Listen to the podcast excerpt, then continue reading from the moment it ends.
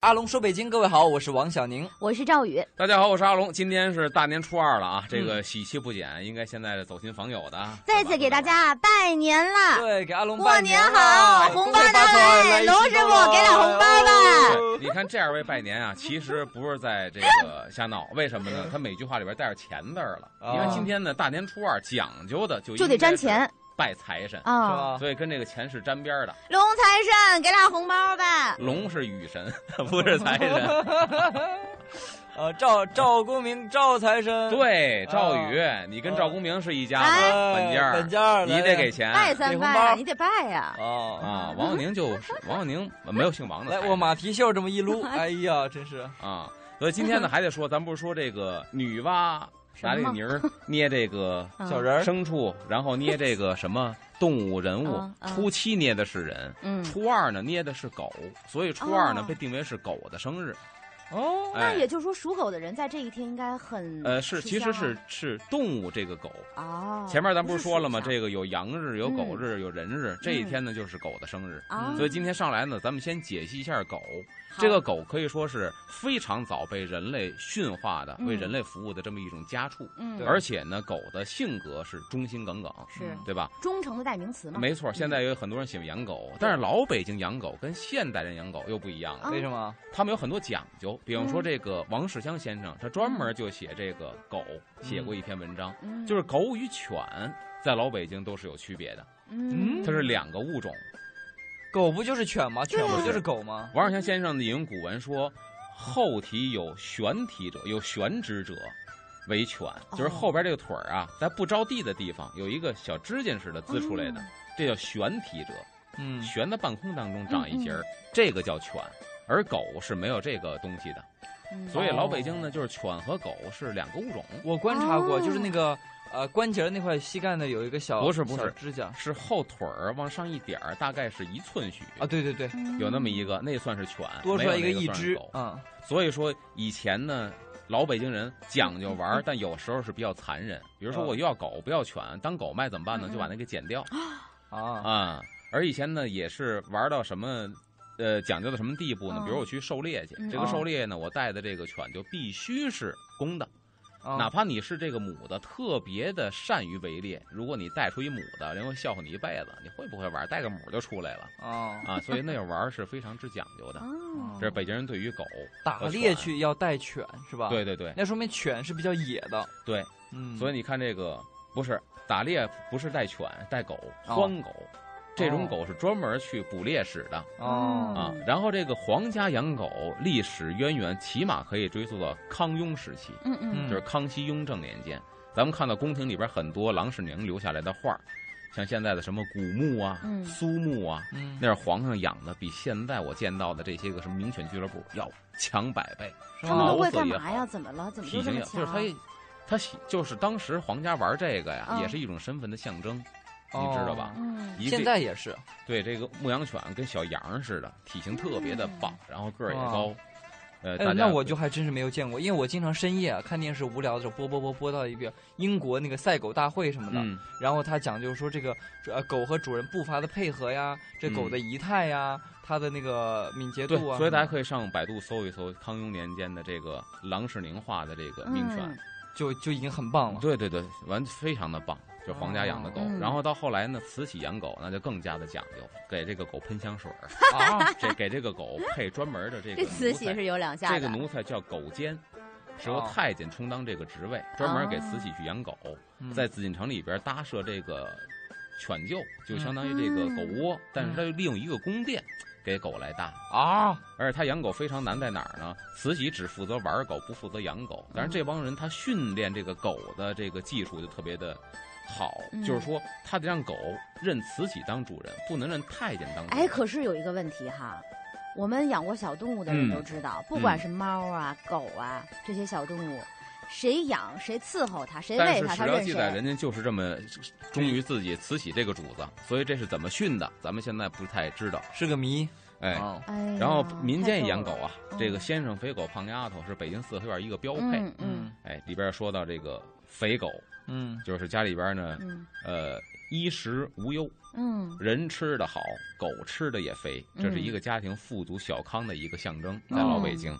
再一个呢，就是北京人，曾几何时，在清朝末年，北京冒出一个狗神庙。这是一个狗神外庙国人绘制咱们北京地图，他对中嗯国文化不是非常了解，嗯于是呢，在东四灯市口的东口，嗯现在是一家孕妇装商店。嗯那个地方，老北京是一个二郎神的庙，嗯二郎神呢就挟着哮天犬，嗯但是这个老外呢，他不认识二郎神是谁，可是外国人认识狗是什么东西，所哦以他绘制了一个北京地图，把这儿标明叫狗神 庙。哦，这清里朝末年，这里我告诉你叫做沟神庙，哎因这为是有一个很很可爱的小狗。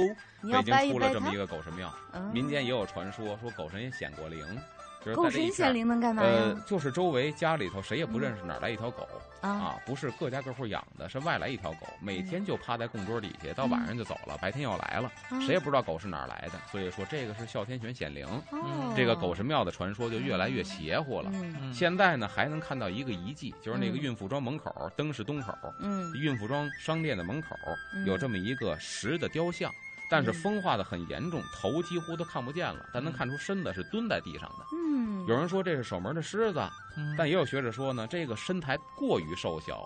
这个很可能就是当年狗神庙里那狗神的石像哦啊，到底是什么？因为脸儿没了，嗯所以咱现在也是争论不休。嗯嗯啊，说几个狗的话题，因为今天呢嗯初二是狗日的生日，嗯对，是女娃这一天造狗，对，在老北京也叫狗日，有嗯叫羊日、狗日、人日，不一样啊。嗯这个大家不用乐，嗯确实在史书上也是这么记载的。对嗯啊。哦然后今天呢，咱再说初二还有一个非常重要的习俗是什么呢？就是这一天，这个姑娘们结了婚的姑娘就该回娘家了。哦嗯回娘家了，朱明英老师唱的那首歌回娘家就是呃风这一吹天。哦杨柳唰啦啦啦啦，就是说的是。风吹着杨柳再，不哎想听这首歌唰说了。啦啦啦啦啦啦，哎，下半句呢小宁要带着孩子回家家家家哎 家 家。这里啊边有很重要的信息，身穿大红袄，啊，嗯所以你看大红袄，第一是春节期间，嗯第二呢是冬天，嗯所以大红棉袄，嗯穿着棉袄回家了。这一天呢，一般应该不是姑娘自己回家，嗯是由丈夫陪着姑娘一块儿去回门啊，回门儿。嗯哎，到这个丈母娘家呀，足吃足喝一顿。哦丈母娘家得好好款待这个姑爷。那是很好啊， 为什么好好款待呢？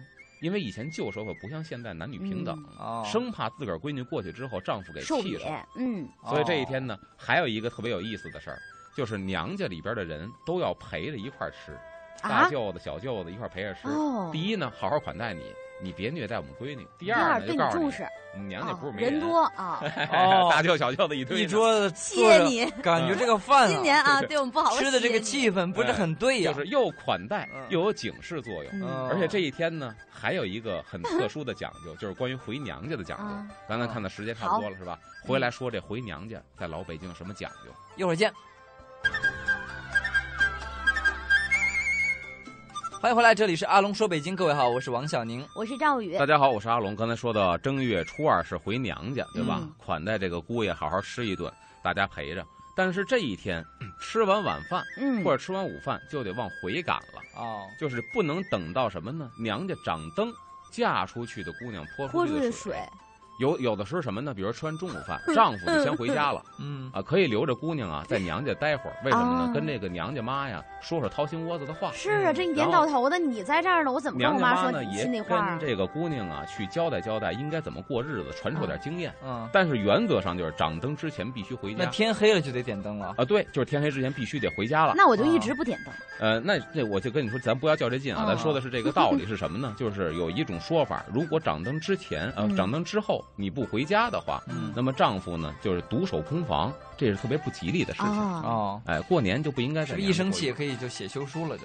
呃，这倒不于至于。啊，不至于啊，啊这是小小就小小的一个过那个过错。呃，对对，这么一个一个习俗吧，现在基本上是不讲究了，对吧？有时候这个大年三十儿还上娘早家过点，回家吧，赵宇。嗯啊，所以说现在呢，这个很多人三十儿晚上都是去娘家过，就不太讲究这个事儿了。咱说嗯老北京讲究。嗯然后话说回来，这一天还有一个重要的习俗，什就么是正月初二是祭财神的日子嗯嗯啊。其实祭财神呢，也不光是这一天，咱后后边会讲到正月初五也祭财神，为什么呢？老百姓嗯穷怕了，哦所以希望多几天祭财神，能够财源广进。嗯也是说，这个老北京或者旧社会的人民，生活上没有保障，朝不保夕，嗯心里边没底。这一天呢，有几个比较有意思的现象会出现。啊第一个就是送财神的会来，嗯这个送财神呢，一般都是穷苦人嗯，送财神，还是小孩居多。一般住在哪儿呢？天桥这一片儿，住陶然亭的；你说哦，北边儿住的德胜门关乡的，就是出了德胜门外贫民窟。嗯，这帮孩子呢，赶上这一天能够挣点钱。你他说们初二这天，这初二这一天，怎么挣钱？他们呢先去香蜡铺，啊，香蜡铺以前卖嘛的呢？就是卖个香啊，嗯卖个蜡烛啊，卖个这个神纸佛龛呐、就卖这些东西的。嗯啊去那儿请点财神像，木板印的，嗯那纸是非常糙的，也不是什么很嗯精良的。你去批这么一卷儿，嗯哎，这也不能叫批啊，请请这么一卷儿，嗯，嗯，您拿着。进城之后，基本是在哪儿？北城、东城、西城，大户人家居多，大四合院儿、嗯大官府啊，嗯去人家院儿里边喊去，嗯哎，给您送财神爷来了啊！一喊，嗯其实就是这一张复印的这一张木板印的这个财神像，嗯这个你怎么着也得给点给个仨瓜俩枣吧。嗯，但你给的那个钱可远比这张纸值钱，对呀对呀他就指着这个多挣点钱啊做。很什多么大户人家里边不光会供这个，家里边就有一个神龛，神龛里供着一个财神塑像，嗯那可能是铜的呀、嗯鎏金的呀，这都有可能。嗯，但是这一天孩子送来了，说给您送财神爷来了，您后半句说我不要，我不请，啊这是不好的这，不吉利，哦，怎么着都得请。图个好彩头。那我就我就找一家最有钱的，我一天给他送二十四次。所以说，很多人家就是这样，啊，是一堆孩子，这不是说一个孩子做买卖呀。刚来了之后送完之后，过半钟头，过一个时辰又来一个，人家送财神爷来，您收不收？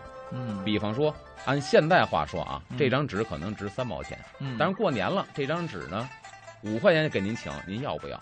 你不哦缺这五块钱，但你明知道它就值三毛，但是你能不掏五块吗？掏吧，一会儿又来一个，再掏五块，掏吧，就只能这样。哇有的是大户人家实在是不胜其烦了，怎么办呢？嗯请过了，也给打发走了。但你说我不请，这确实不吉啊利，。请过了啊，嗯，嗯，所以家里边经常会有什么样呢？就是一请请一沓儿，请哦五六张、嗯七八张，财神爷一块儿把这一沓儿都供到这财神龛里边儿哦，去供着，啊一直到这什么时候啊？到这个祭财神的时候，祭财神当然待会儿再说。下边还有一个呢，啊也有一个穷苦的人群，借这一天要发点财，就是送水的。送井水窝的子送水的这个水夫，嗯他们平时呢，这个水以前的水井啊，胡同里边是公用的，嗯后来慢慢的被这个地方的这个算是大财主也好啊，还是地方的一霸也好，给他嗯控制了。嗯嗯他倒也不坑你，嗯，他呢保证这个水定期的清理水井，他来负责。哦说白了，他属于物业，嗯你得交物业费嗯。他清理水井，嗯他修这个路路，他也盖了一井窝子，一小房儿，嗯，然后他打水。用很少的钱去买水，给你往家送。嗯这帮人以山东大汉居多，嗯推着个大水车子。平时有劲儿送水嗯多少钱？等到过年送水初二这一天，稍微加点价儿，啊，因为他这桶啊，不光一送到家，他拿板柴火，嗯嗯以前柴火呢也用得着，但是这板柴火不多，为什么呢？柴与财财是谐音，啊，水又能生财，给您送财水来了。哦您收了水，收了柴火呢是这么，适说当的稍微多给点钱，啊，嗯也指这一天。说白了，人也春节加班嘛，嗯这一天多给点钱，这也是一个当时挣钱的这么一个方法，嗯对吧？然后这个还有一种就是穷苦人，嗯，我又没有钱去批这个东西，嗯财神这个财神画嗯贴的这财神码儿，我又不是送水的，没这膀子力气，怎么办呢？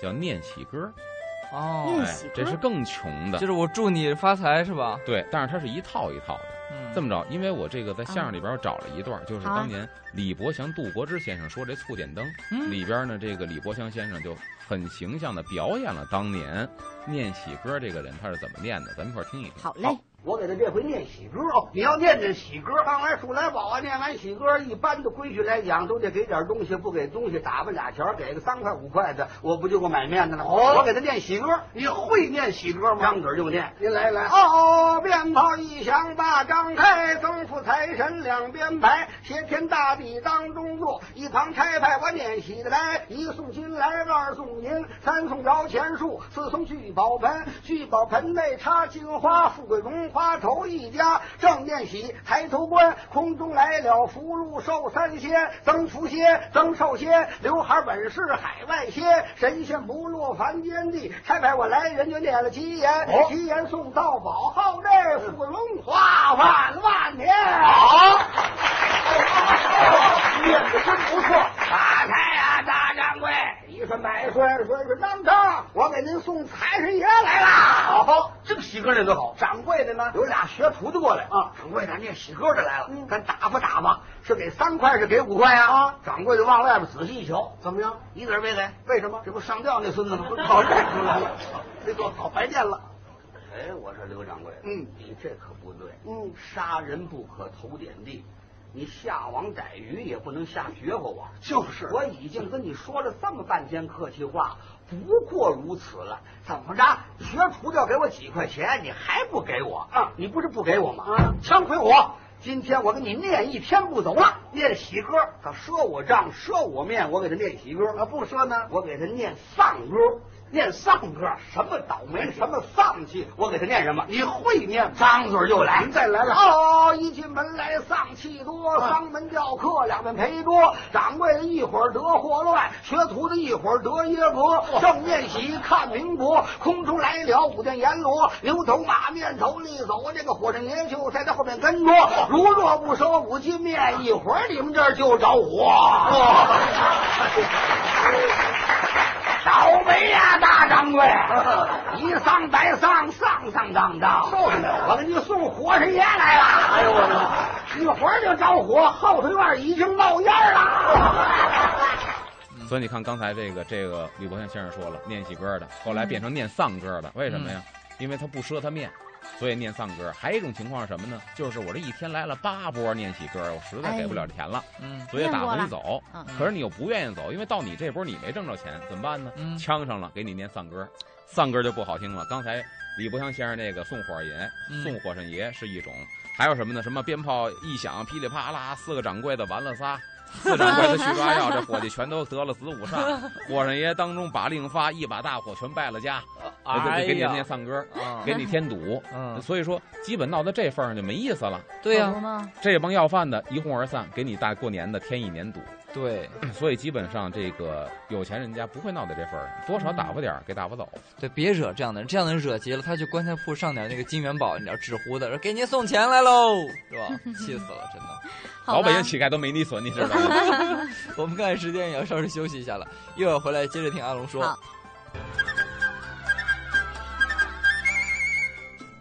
欢迎回来，这里是阿龙说北京，我是王小宁。我是赵宇，大家好，我是阿龙，咱们今天大年初二画财神。嗯刚才说到这个，有这么几种人，就是贫苦的底层人民，嗯在初二这一天想多挣点点小钱儿，嗯然后这个一般大户人家呢，得请这财神马儿。嗯财神马儿咱说过，比如这个八月十五供月供马儿，嗯，那么初二呢供财神马儿。说白了，一张纸印着财神爷，嗯因为以前在很早很早以前祭祀的时候是杀马祭祀，嗯后来呢，这个马是一个重要的一个劳动工具，就不能够生产工具，就不能够再去杀马了，就把这个嗯马的形象印在这个纸上，所以取名叫月宫马啊、财神马啊。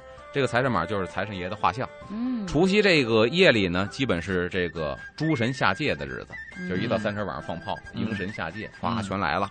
除夕前基本就是这个香蜡铺就开啊始赶制、赶印财神马，因为知道这销路会好，哦，哎，这也算是这个节令产品。嗯等到初二黄昏之后，就进入这个过年当中祭财神爷高潮了。嗯，那么这个时候呢，送财神爷的来了，咱们把这财神马请来之后嗯，供在家里边儿。每家呢，有的请几份儿，有的是因为好几波来，请个十几份儿都有。嗯供在佛龛之后，晚上上香，嗯家里全都叩拜，上三炷香，摆上贡品，摆上贡品全都祭拜完了之后，把财神马儿得请出来，就得嗯焚化了、嗯啊。这焚化呢，家里边弄一个大铜盆，嗯，一般会搁点什么呢？不光是给点着了，搁点这个松枝儿嗯嗯这种东西，在西藏叫喂桑，嗯现在人家还保存着这个习俗。就是西藏的老百姓早上起来第一件事儿，尤其是老太太、老啊头儿、老阿妈，嗯他们会早上起来，你会看西藏那房子，房顶儿上有一个小烟囱，嗯这烟囱不是， 哎，这房顶上会有一个小烟囱，嗯这个烟囱不是跟底下那灶做饭接着的，它嗯专门是一小炉子儿，干嘛嗯呢？就是早上起来把那个松枝儿点着了，冒出那个白烟，然后扔在炉子里，顺这个炉子开始冒白烟。嗯但是松枝儿点着之后是香的，嗯哦，拿这个烟呢去祭神，去祭神佛，哦所以这个仪式叫喂桑。嗯，哦在西藏，尤其在拉萨，我们去玩的话，早晨起来都会看到，每家房顶上都会冒白烟。哦，嗯在咱们北京烧这财神马也是一样的，底下铺上这个松枝儿，嗯还铺点什么呢？铺点芝麻街。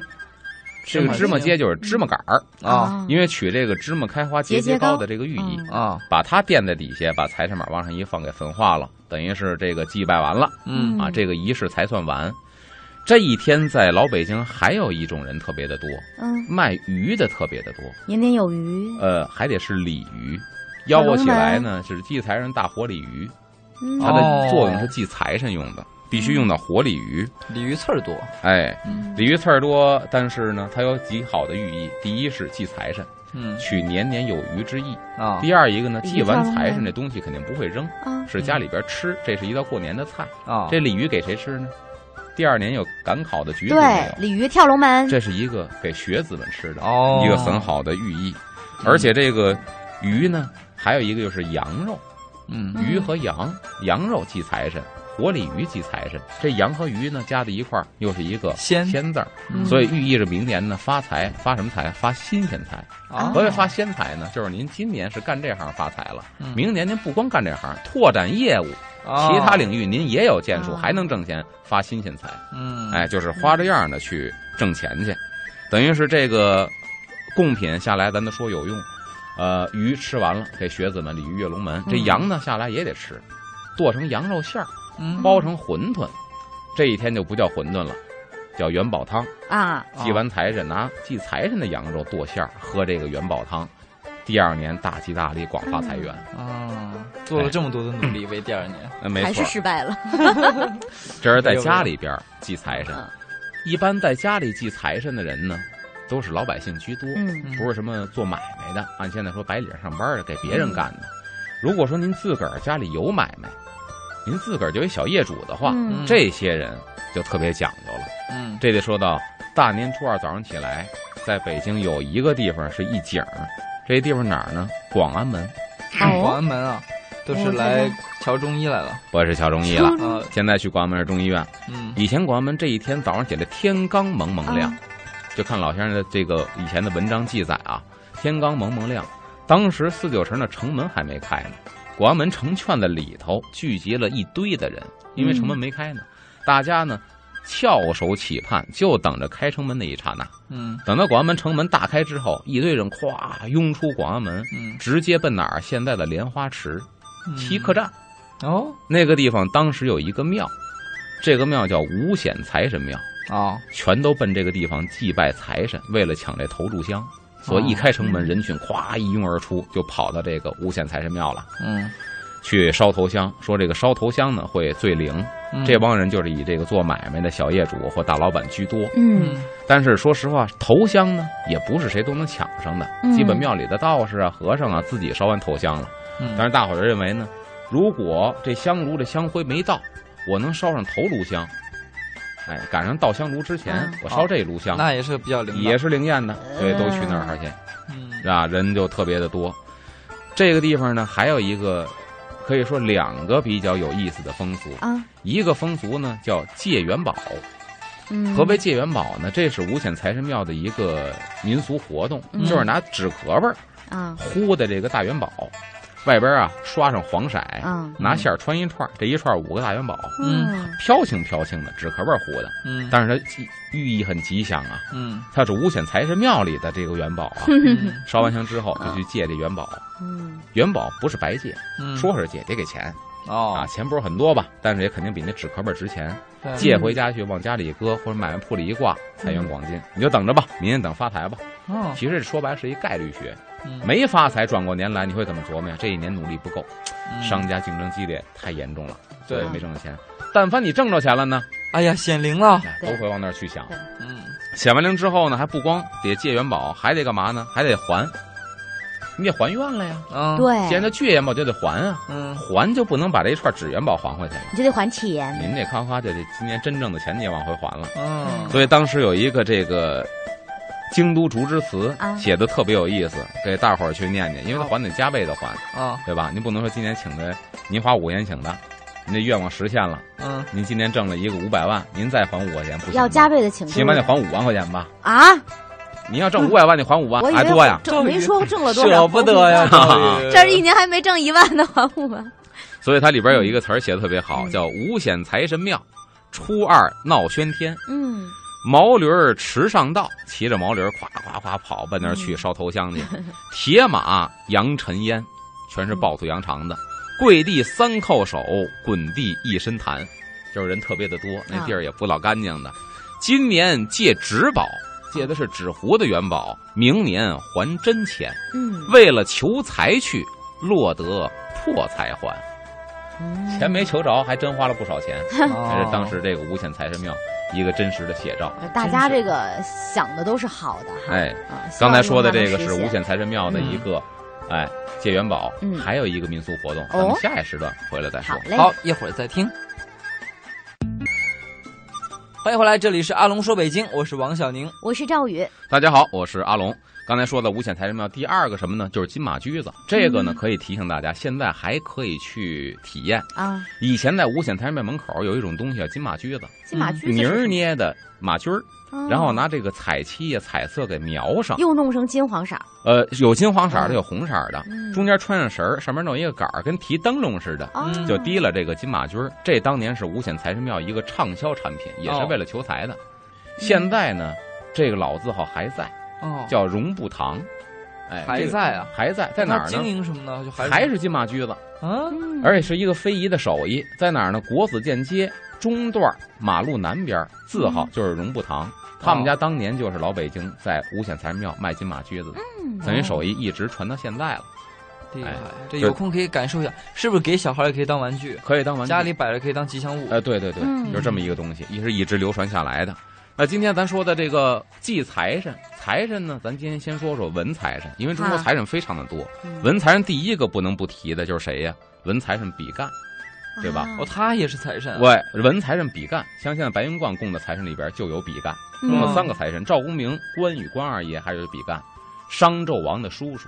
纣王是昏庸无道的一个这嗯个昏君嘛就是昏君啊呢，嗯嗯就听信了这个苏妲己的这个说法，说这个都说这个比干呢，就是你这个叔叔啊，啊有七窍玲珑心，咱再对看看这心是不是七个眼儿的。嗯，结果这比干呢，痛骂了这个苏妲己，也痛斥了自己这侄子商纣王，说嗯我死不足惜，但我死之后，估计你这商朝要亡啊，是啊，嗯自己把心给挖下来了，嗯就给你看。然后呢，就是传奇嘛，对啊他就自己走了，走了被姜子牙的妙药所救，嗯没有心，这个人活下来了。嗯所以后世之人呢，就把他供为财神。啊嗯为什么呢？说这人没有心，所以他就不会偏心，对他会非常公正。啊，哎我还听过另外一个版本，说如果他要说一句话的话就会死，如果嗯没有心的话，他他他就含着一个符，嗯哎，一直出了城，他就有救了。对，结果他就被人给诱惑了，嗯说了一句话，当时就不行了。这是《封神演义》里边就说的这个桥段，对对？吧？哎，嗯所以他没心公正，这是咱的文财神。嗯嗯还一个文财神呢，是范蠡。哦，范蠡也哎是，文范采蠡也是人咱的文财神。嗯什么呢？他是哪儿？他战国时期的政治家、思想家，嗯嗯后来呢被人称为叫商圣，嗯因为他呢就跟褚时健有一拼，就是起来了又败了，败了又起，起完又败。嗯他的哦败呢，不是说，呃，其他的什么方式，他的败是因为我把财散干净了，然后又开始做别的买卖，又挣钱了，又散干净了，哎呦老是扶持穷人，商界奇才所以他叫商圣。啊，他呢，当时是协助这个谁呢？协助这个越王嗯打败了吴王阖闾。嗯吴王阖闾死得很惨，嗯很蹊跷，很奇葩。为什么呢？脚的大脚豆儿，啊哎，给砸伤了，结果按现在破伤风感染吧，啊就死在这上了。啊，大脚豆儿重伤，然后这人死了。死之前就告诉自己儿子，就是吴王夫差，说一定要替父报仇啊，啊嗯说没问题。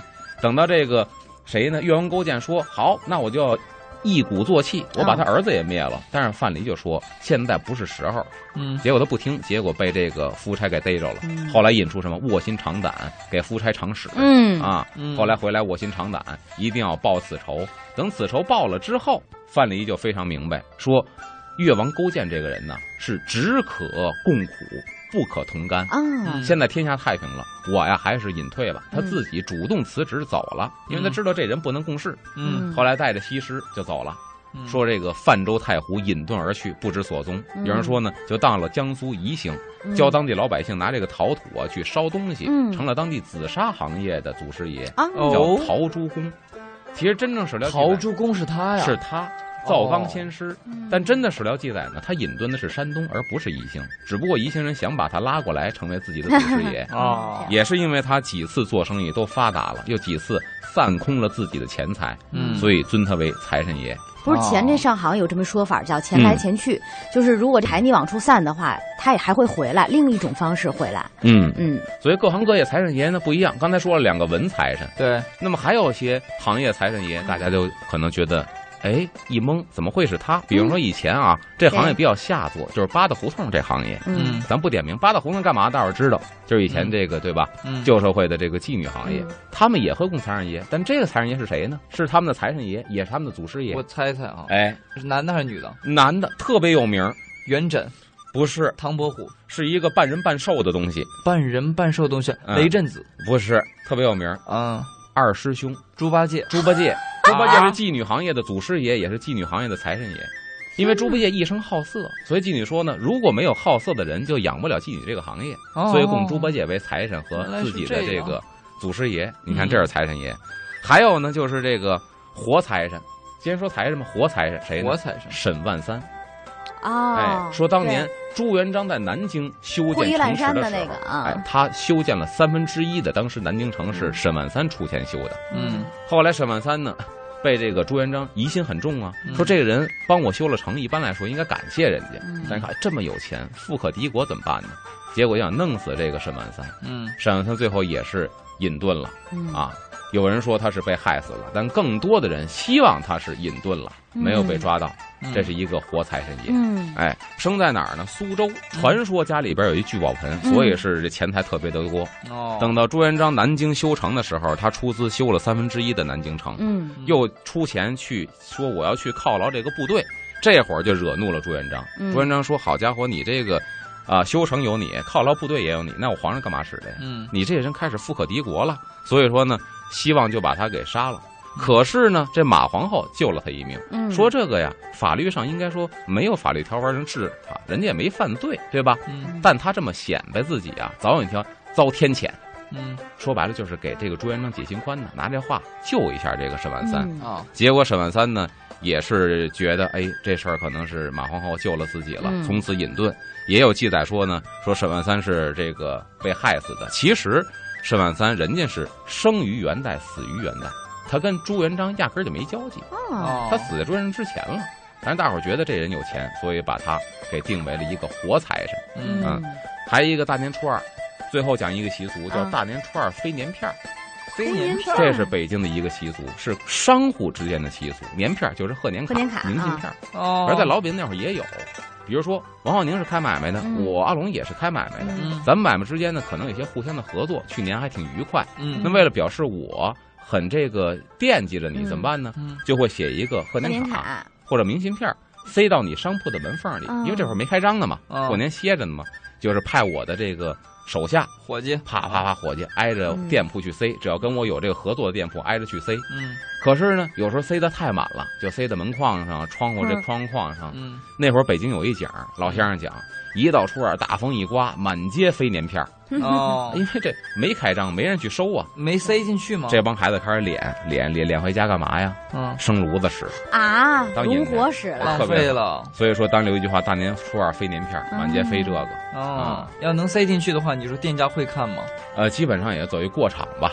嗯，哦嗯，我还是一想个着吉说，祥的寓意。要是去年没合作的我都塞了，然后他还哎纳闷儿，今年想着啊跟你合作哈，对这人怎么给我塞没合作？说哎行了，看今年有没有那你机这会是吧卖楼的，你 这不是说明片儿好嘞，这个大年初二其实习俗这么多哈，嗯也感谢阿龙给我们讲了这么多，但是我发现这个过年哈真的很丰富多彩，对每天都有不同的说法。对，今年年初二了，嗯，嗯这，个初二我们算是听阿龙给讲完了，嗯但是不要忘了还有初三、初四、初五呢。对对，对对嗯，再次给大家拜年，过年好。过年好，今天这期节目就是这样了，嗯，下期再见啦，拜拜。拜拜